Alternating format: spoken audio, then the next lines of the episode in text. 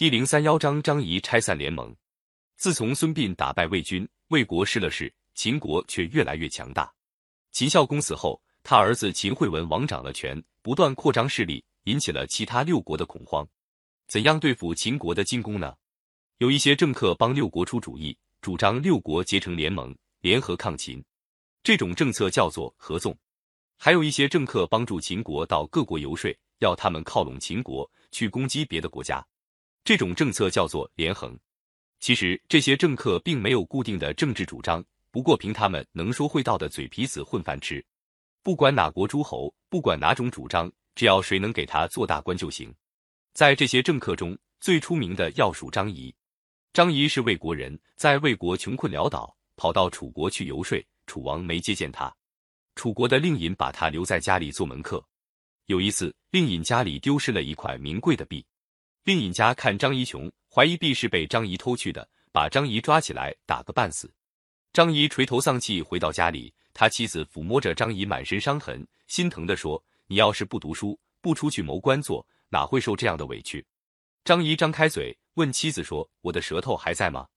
妻子说：“舌头当然还长着。”张仪说：“只要舌头在，就不愁没有出路。”后来，张仪到了秦国，凭他的口才，果然得到秦惠文王的信任。当上了秦国的相国。这时候，六国正在组织合纵。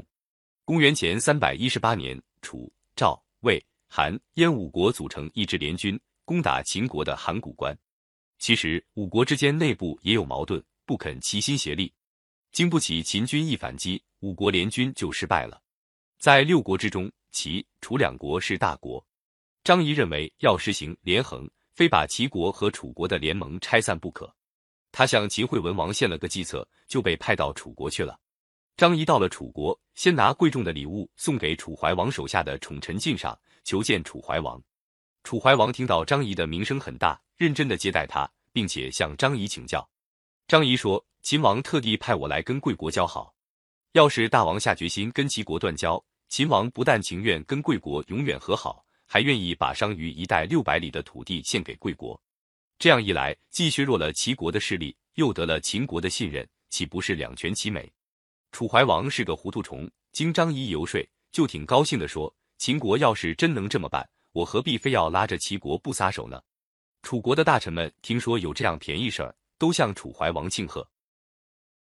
只有陈轸提出反对意见，他对怀王说：“秦国为什么要把商于六百里地送给大王呢？还不是因为大王跟齐国定了盟约吗？”楚国有了齐国做自己的盟国，秦国才不敢来欺负咱们。要是大王跟齐国绝交，秦国不来欺负楚国才怪呢。秦国如果真的愿意把商於的土地让给咱们，大王不妨打发人先去接收。等商於六百里土地到手以后，再跟齐国绝交也不算晚。楚怀王听信张仪的话，拒绝陈轸的忠告，一面跟齐国绝交，一面派人跟着张仪到秦国去接收商於。齐宣王听说楚国同齐国绝交，马上打发使臣去见秦惠文王，约他一同进攻楚国。楚国的使者到咸阳去接收商於，想不到张仪翻脸不认账，说没有这回事，大概是你们大王听错了吧？秦国的土地哪能轻易送人呢？我说的是六里，不是六百里，而且是我自己的封地，不是秦国的土地。使者回来一回报，气得楚怀王直翻白眼，发兵十万人攻打秦国。秦惠文王也发兵十万人迎战，同时还约了齐国助战。楚国一败涂地，十万人马只剩了两三万。不但商于六百里地没到手，连楚国汉中六百里的土地也给秦国夺了去。楚怀王只好忍气吞声的向秦国求和，楚国从此大伤元气。